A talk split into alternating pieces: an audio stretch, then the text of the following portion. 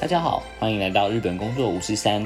日本工作五十三是一个分享在日本生活经验的线上广播平台，透过每一个人的故事，去传达他们心中的想法，带给未来想要前往日本工作的人们一些建议及动力。那我们开始准备进入今天的节目喽。この番組は台湾キャリアとペラペラと千人千日の提供でお送りします。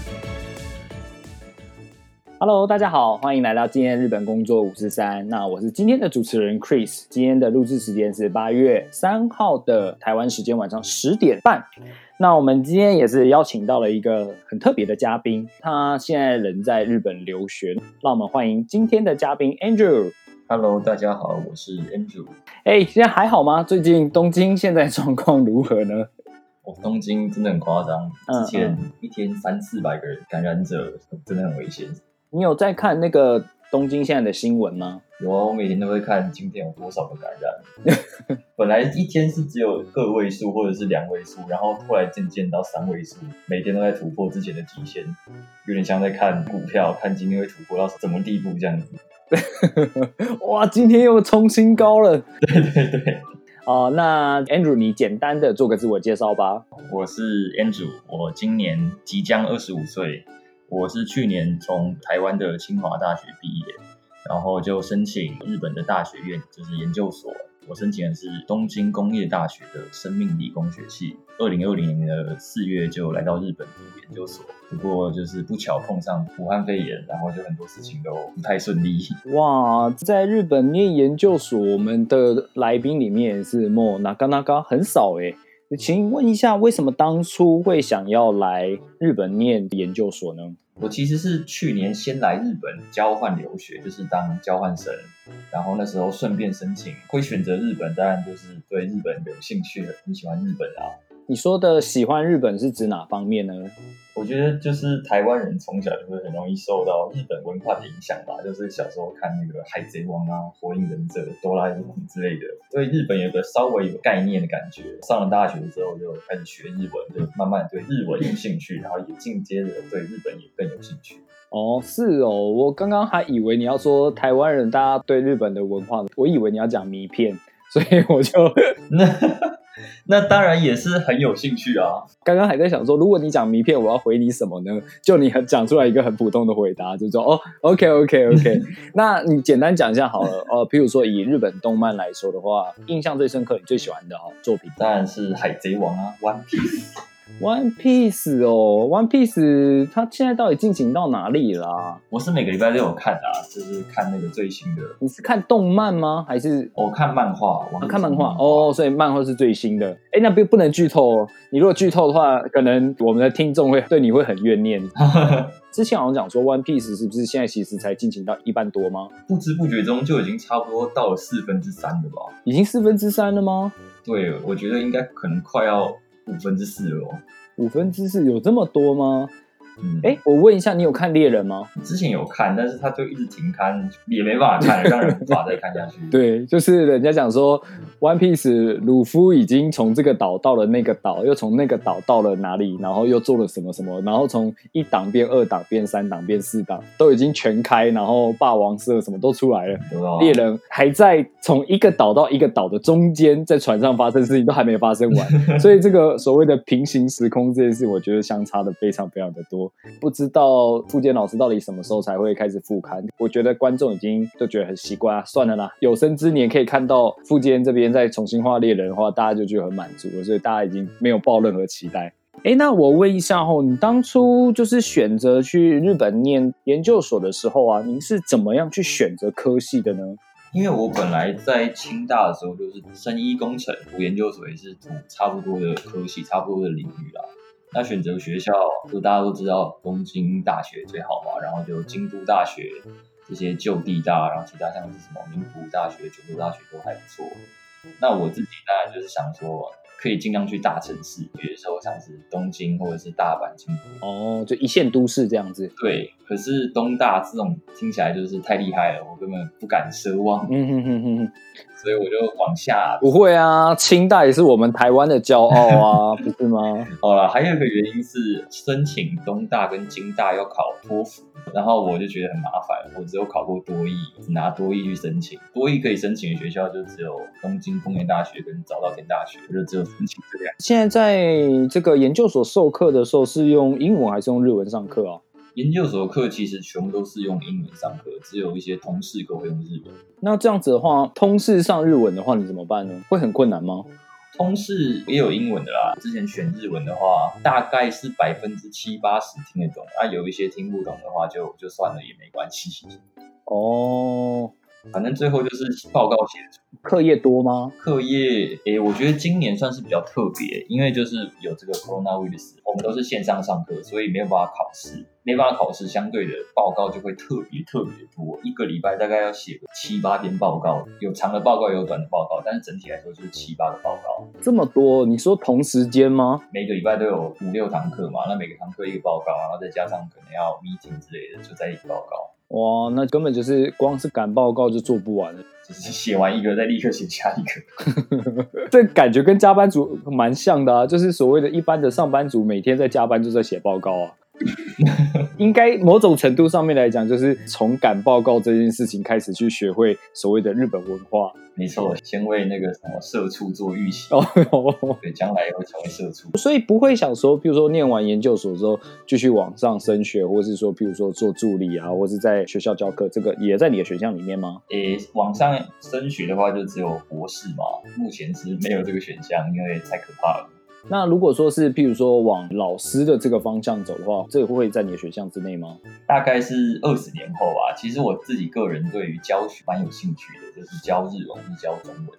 这样不错哎，就二十年之后，在这个期刊上面看到 Andrew 同学，然后在某某某，比如说在随便讲啊，在京大里面当教授的时候，我也会觉得哇，这是台湾之光啊！希望有机会啊。那我这边想问一下，刚刚讲到就是选择学校这件事情嘛，那实际上到日本之后啊，你可能找一个，比如说离学校近的地方租房子啊，住民票啊，然后你的房租、你的手机，然后银行这些东西，有哪些事情会让你觉得感到很焦虑或很烦？这个我只能跟大家说一下，很抱歉，因为我是开挂的。哦，开挂吗？对，因为我我女朋友是日本人。哇，对的。哦，你这样瞬间惹怒我们百分之三十到五十的听众。这家伙竟然去日本念研究所的时候还外挂有女友，这是什么回事？这感觉就是你上课带兵仔是一样道理啊。对不起。什么是兵仔？兵仔就是哦，对不起啊，这个年代有点久远。简单来讲，就是听说以前香港人在高中或是国中，他们在上课的时候，家中里面都会有菲律宾的佣人。哦，那这个菲律宾的佣人，他们简称叫兵仔。那这个菲律宾佣人基本上可以说是二十四小时贴身，也就是说，当小孩子去上课的时候，他会把佣人带着去。对，然后譬如说，佣人会准备午餐给他吃，上课跟上课的中间。就可能会帮他拿课本啊，然后拿饮料啊，反正就是很像妈妈在旁边全程帮他处理这样。所以我刚刚讲说你的状况就是去到日本就开始开挂，那你这样子就是女朋友帮我处理。所以你刚刚讲就是找房子，然后弄手机，然后弄住名票，全部都是他帮忙用的。就是他占了可能百分之七十五。真的只有七十吗？我怎么觉得好像不是这样子哦？还是毕竟他他是吉摩多名啊。哦，他是在地人，当然是请他帮忙比较快嘛。哎，那方便问一下，你现在是住在哪里呢？我住在学校附近的站神奈川的横滨市。哇。上次访问过一个来宾，横滨是号称全日本住民票最贵的一个地方。不过你现在的身份是留学生，可能不需要付那么多税金吧？我猜。等一下，住在这里就要付税吗？一般来讲的话，如果是工作签证，我们大部分的来宾都是工作签证，就基本上你只要住在那个地方，然后他每一年大概会寄两次账单给你，有点像是譬如说住在台北市大安区要付大安区的税，那我住在信义区要付信义区的税，那。横滨这个地方的话，就因为它的是建设，不管是铁路也好，还是公路也好，还是他们的里面的一些建设也好，就是算是全日本最发达的一个地方，所以它的住民税是号称全日本最贵的一个地方。还有这种事，我还真的不知道。糟了，糟了，糟了！之后等到收到账单的时候，再发现，shit，我为什么要住在横滨？到时候后悔来不及，没关系，反正你已经开挂了，真的不行就叫女朋友再帮你找一个。我就怪我女朋友。目前在上课的时候，你有觉得说跟在台湾念书的时候什么不一样的感觉吗？嗯，首先当然就是日本人老师用英文授课，这点我觉得蛮辛苦、蛮痛苦的。哦，你是说听不懂日本人讲的英文吗？其实我本身英文不算差，还行。可是他们讲英文，我真的是觉得很痛苦，听不下去，然后也听不懂。你说的是那种卡塔卡纳 A 国吗？对呀、发音就很标准。哦，那这样子怎么沟通？如果是这样的话，听得懂吗？就是他还是有 PPT 嘛，就看他的内容，然后就写报告。所以听不懂就算了，就写报告交得出来就会有学分，那也还行啊。哦，假设说在课堂上面，如果你有什么想法或干嘛，你想要跟老师讨论的时候，你们有办法用英文沟通吗？课堂上是不太会跟老师讨论啊，但是我们这个生命理工学系，它平常还要做实验，要写论文，然后就必须要跟指导教授讨论。嗯嗯嗯，那这时候就是英日文夹杂。嗯哼哼哼哼哼，我日文应该算是比英文好一点，可是那些专有名词就根本就不是我平常会学到的日文，所以其实交流起来还是有点痛苦。哦，哇，那感觉还是蛮困难的。咦，其实对于一般就算是学日文的人来说，刚刚讲到的，尤其是你在做有关于跟医学啊、工程这方面，有些很多的专有名词，我觉得就算是我们一般的听众或是我们的来宾，我觉得也很难听得懂老师到底想表达什么吧。对啊，因为它就是你日常生活不会用到，然后你也不会去接触的东西。如果你不特别学的话，就是根本就不可能听得懂。哦，那这样会不会在日本运用下自己的优勢？我的希望外国人ですけど、ちょっと意味がわかりません之类的，这样子。 但是老师也再用英文讲了一遍，我还是听不懂，那当然就是我的问题了。总要有一个听得懂的人，不能叫对方讲中文给我听啊。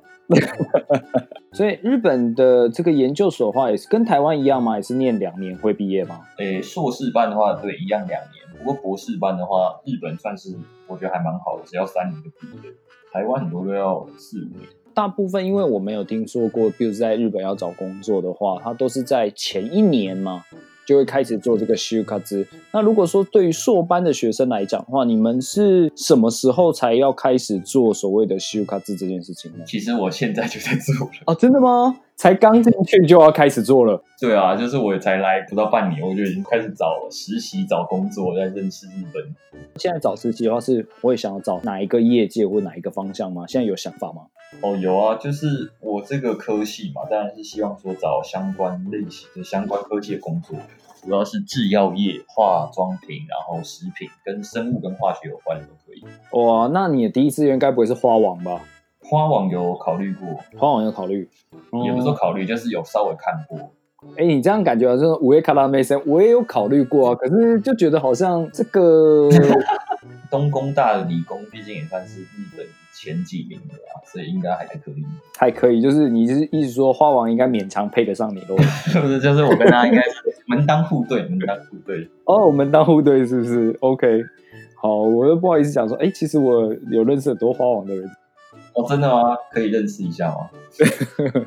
没有啦，这个是题外话，我们这个可以下广播之后我们再来聊。好，拜托你了，拜托你。呃，我们刚刚讲了很多，那其实我相信对于台湾的听众来讲啊，一定是对你一到日本就开始开挂这件事情非常的有兴趣。那我们先想问一下说，Andrew 是应该不是在到日本之后才交这个日本女朋友，应应该是在台湾就开始交日本女朋友吧？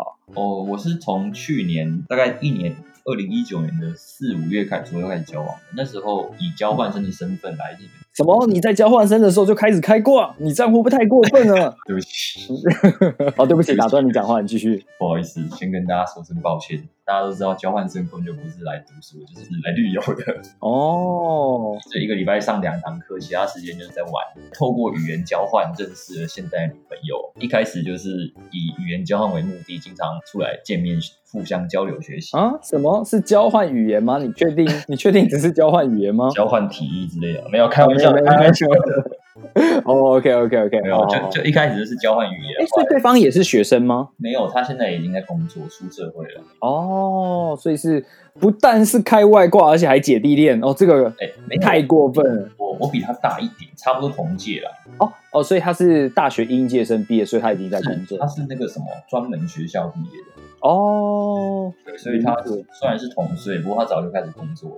哦，所以就是他比较早开始工作，但是实际上你们年纪是一样，好吧？这个可以小小的原谅你一下。哎，各位听众听到了，OK。想要交女朋友的话，可以多利用语言交换。哦，用语言交换的方式，好好好。哎，各位听众听到了哦。哦，OK，他们听到了，OK。好，那你说开始用语言交换的方式认识对方，那后来是因为什么样一个契机？譬如说，哦，他真的超正，还是说，哦，他性格很好，或他很温柔，他是什么哪一个地方吸引到你？那一开始当然是长相，我会觉得哎，蛮顺眼的，还不错。然后就是，然后仔细相处之后，我发现他是一个非常温柔，然后善良天真的人。嗯，哦，听起来有点很普通，但是是一个很棒的人。希望他可以获得幸福，所以。希望我可以给他幸福，这样子。哦，所以你是说，当初虽然一开始没有想的那么多，但实际上真正在相处的过后，才会觉得说对方的性格吸引到你，所以你们两个才在一起这样子。对他真的是很为他人着想，所以我很欣赏这一点。那你有问过说他为什么想跟你交往吗？哎，我应该有问过，我好像有点忘记了。大概也就是说，嗯，觉得我是一个很棒、很温柔的人吧。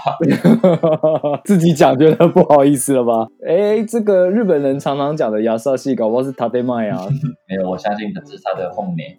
哦，他是他红内是不是？那实际上在两个人在交往的时候，有没有觉得说，哎，真的有感觉到就是国家的不同，或者是说想法的不同里面有产生很多不一样的价值观吗？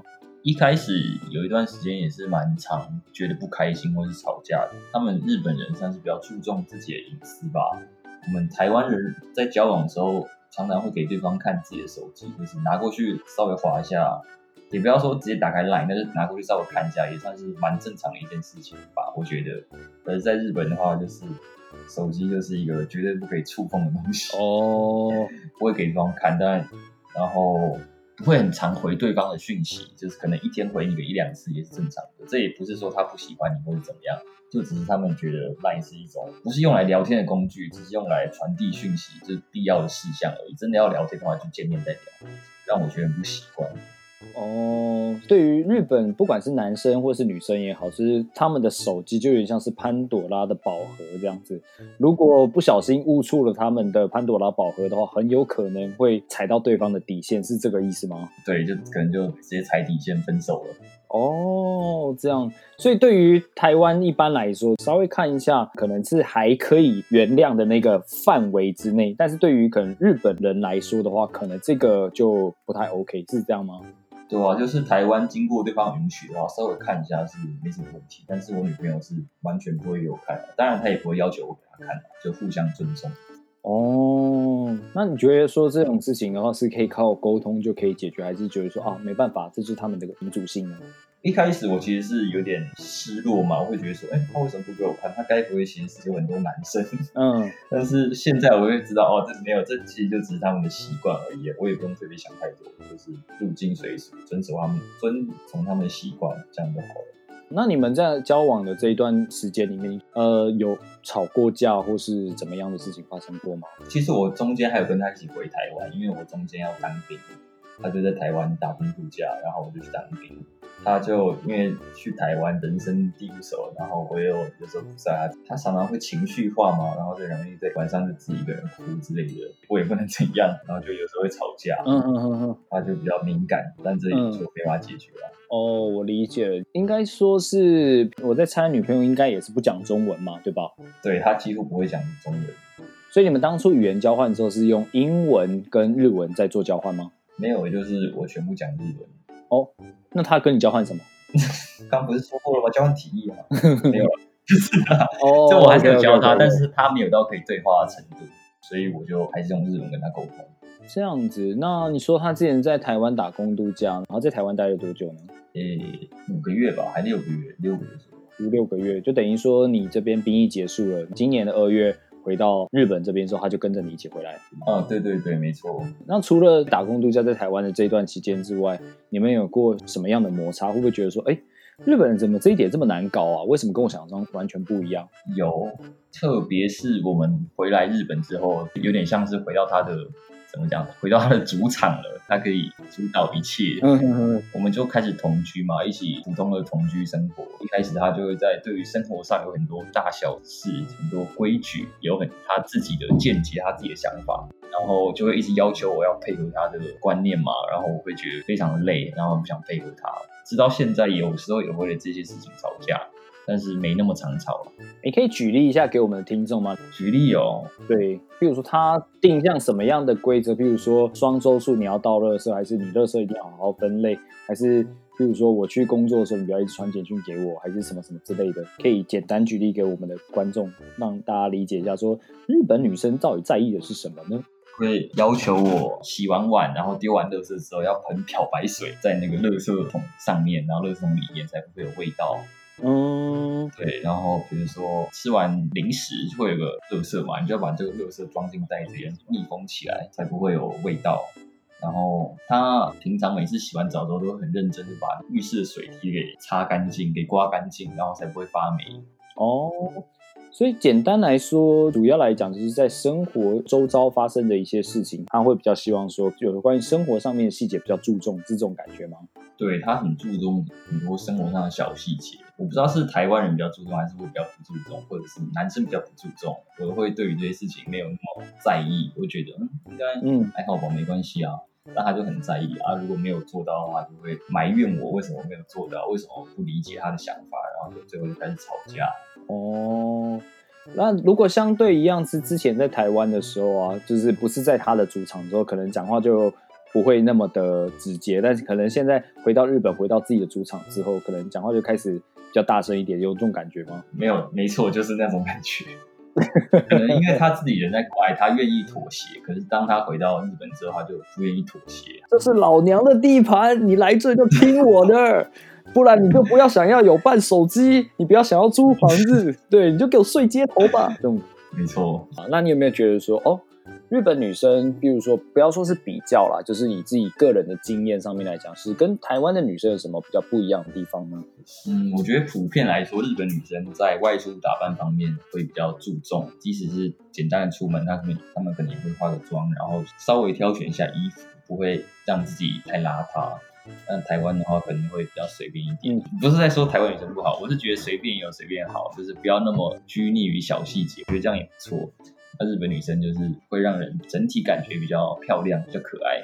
哦，我有听说，就是日本的女生如果要去楼下的便利商店买个东西，或是去倒个垃圾，还是要干嘛的时候，她们都一定还是最基本的淡妆，然后可能如果不想要整理头发的话，至少还会戴个帽子，把绑个马尾，然后至少穿的还可以，还 OK 这样子，不会不然在外面被人家看到就觉得很丢脸，是这样吗？没错，他们就是绝对不会让外人看到自己没有打扮过的那一面。哎，那我很好奇啊，我之前有看过日本的那个广告，里面讲说，在男朋友睡着之后开始卸妆，然后男朋友醒来之前开始补妆，这个这种是有吗？我觉得那个有点夸张了。我以前好像不知道看哪个小说，也是真的是那样讲，就是日本人写小说。然后我本来也以为是那样，不过现在我发现嗯那个应该是可能是古时候的传统吧，现在应该没那么日本女生平常如果在家里的话，她们是会素颜的吗？会素颜啊。就毕竟我们都同居了，他不可能真的二十四小时都全装上阵。哦，像现在嘛，疫情还是蛮严重的情况下，那没有办法出去约会，你们有其他的消遣娱乐吗？疫情比较严重的是就是东京都那边嘛，啊，我们是住在神奈川，所以相对来说还好。就虽然说也是那个大东京都的通勤圈里面，嗯，那我们就尽量往神奈川在东京的南方嘛，所以我们就不要靠近东京那边，就去一些比较安全的地方吧，或者是在家里看看电影，或者是打打桌球之类的。我这边想要代表台湾的男性听众里面，想要问你，假设说我想要交一个日本女朋友，我应该要怎么做比较好？请你给我三个建议，你会讲哪三个建议呢？第一个当然是要日文够好，哦，听众，听众们听到喽，日文好不好？memo 下来，OK。好，第二个呢？第二个的话，我觉得就是要理解他们的模式吧，因为台湾真的会回讯息会很频繁，可是日本人就真的是超级不频繁，所以要接受，然后不要太心急，不要太过于躁进，让对方觉得嗯你是你怎么那么奇怪，你为什么一直想传讯息给我，你到底想干嘛？哦，所以第二个要讲的话就是理解、顺从他们想法的模式。嗯，OK OK，那第三个呢？第三个的话，我觉得是要，就因为毕竟他们也都很注重自己的仪容，所以我们男生相对的也不能够太邋遢，至少你出门的时候要稍微选一下你要穿什么，然后如果可以的话，可能就是再抓个头发，喷个香水会更好。比起在台湾的话，因为我知道嘛，因为其实台湾很热，所以其实有些男生出去的时候穿一件 T 恤，在家里还是那一件 T 恤，就是差不多的。对，那可是如果说认真想交往个日本女朋友的话，可能出去自己的米达妹外表的部分，可能要多做一些斟酌，这样子。对，没有错。我以前在清大的时候，常会穿什么夹脚拖、短裤、T 恤就去上课，那样子绝对不行的。哦，哎，所以你们现在在东京工业大学这边的话，大家上课是穿什么样子呢？还蛮多人都会看起来都算是有模有样的，就穿个皮鞋，然后衬衫，或者是。这种宽版的 T 恤可以长裤嘛，就是不会让人觉得不会打扮的宅男，会有这种感觉。哦，所以刚刚讲的这三个，希望可以传达给我们台湾的广大男性听众们，如果想要交日本女朋友的话，必须要先学会的三大步骤。没错，然后善用语言交换这个理由，善用语言交换理由，这个算是自律嘛？手段的地方是不是？没错，没错，手段的部分，寻找分享的部分。哦，理解理解，我觉得这个不错耶，搞不好下次我们也可以再开一个如何攻陷樱花妹的心理这样子，你可以帮我们来。我觉得应该。会有兴趣哦，对，我觉得应该台湾的男性观众是蛮有兴趣，因为我们还有另外一个女生的主持人，女生主持人，比如说我们有很多的来宾，他们是呃男朋友是日本人，我觉得可以请另外一个主持人去主持这个如何攻略日本男生的心理这样子。对，好像我觉得可以开这个新的小单元。好，那如果是开这新的小单元，会愿意再次上节目跟我们来聊一聊吗？有，如果有机会的话，非常愿意。我觉得我先代表这个台湾一半的男性听众，先跟你说声谢谢。然后如果下次如果没有来的话，直接单掉，好不好？好，我会来。放心。OK OK，好。那今天非常非常谢谢 Andrew 来上我们节目，希望下次有机会再见到你。如果说喜欢我们的节目的话，可以到 Facebook 或是到 Apple 的 Podcast 里面帮我们按赞跟分享。那如果对我们的节目有任何意见的话，也可以直接留言给我们。那我们下次见。